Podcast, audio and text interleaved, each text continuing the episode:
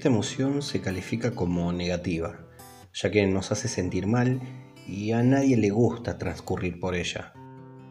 El que echa la culpa a los demás tiene un largo camino por recorrer. El que no culpa a nadie ha llegado. Hoy hablaremos de la culpa. Bienvenidos y bienvenidas a Luces y Sombras. En algún momento de nuestra vida hemos experimentado la emoción de la culpa. Y el resabio de la culpa es la culpabilidad. Y la culpabilidad es un sentimiento.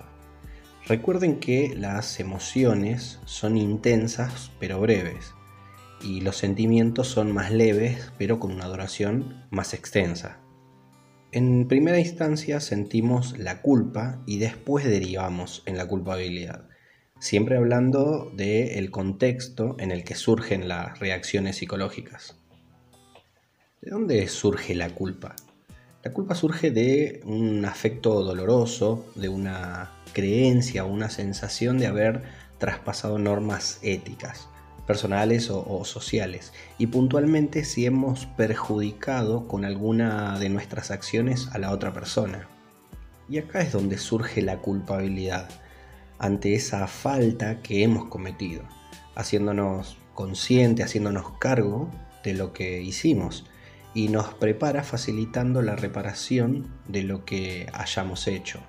El origen de la culpabilidad tiene que ver con el desarrollo de la conciencia moral que se inicia en nuestra infancia.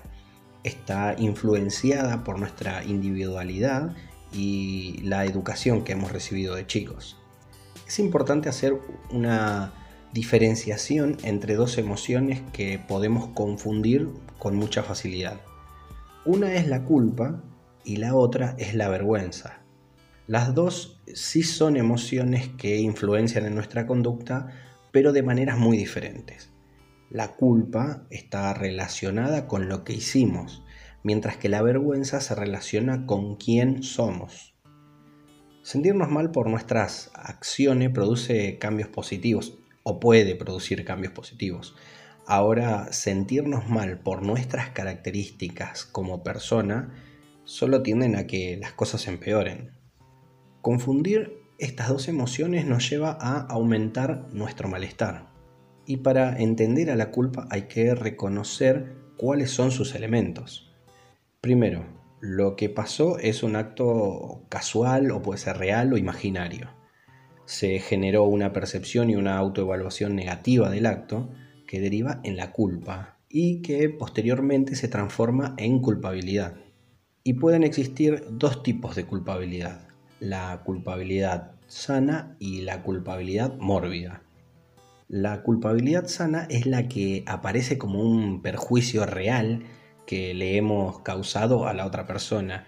Y esa culpabilidad es útil porque nos ayuda a respetar las normas y a no perjudicar a los demás. En cambio, la culpabilidad mórbida surge cuando no ha existido ningún perjuicio que, que, no justifique ese sentimiento. Esta culpabilidad es destructiva, no nos ayuda ni a adaptarnos, ni a relacionarnos con el medio, a nada. A esta altura parece obvio que queremos evitar este sentimiento de culpabilidad, porque nos lleva con mucha facilidad a la tristeza o al remordimiento o a la angustia, y se genera una mezcla de sentimientos y emociones que se hace difícil de identificar y, darnos una salida rápida.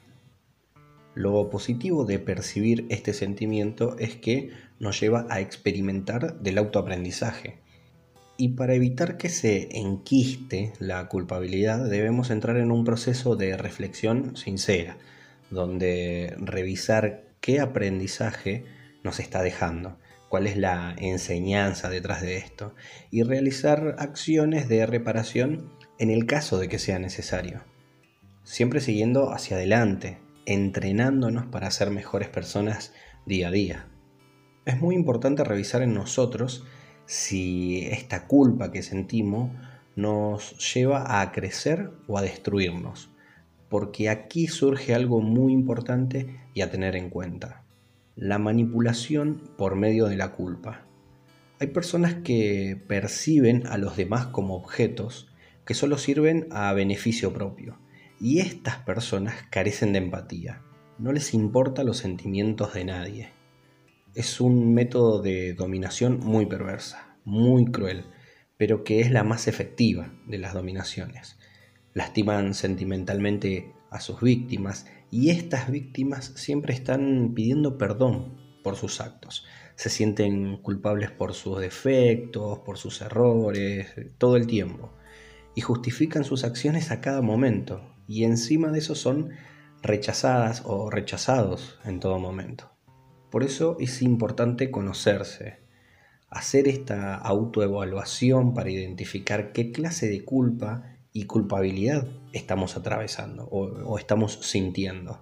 No te sientas culpable si no lograste concretar metas en tu vida, o no haber llegado a un nivel económico, o no haber cumplido expectativas familiares, o por no haber obtenido el éxito exigido, o por no lograr cumplir con la exigencia impuesta por alguien más.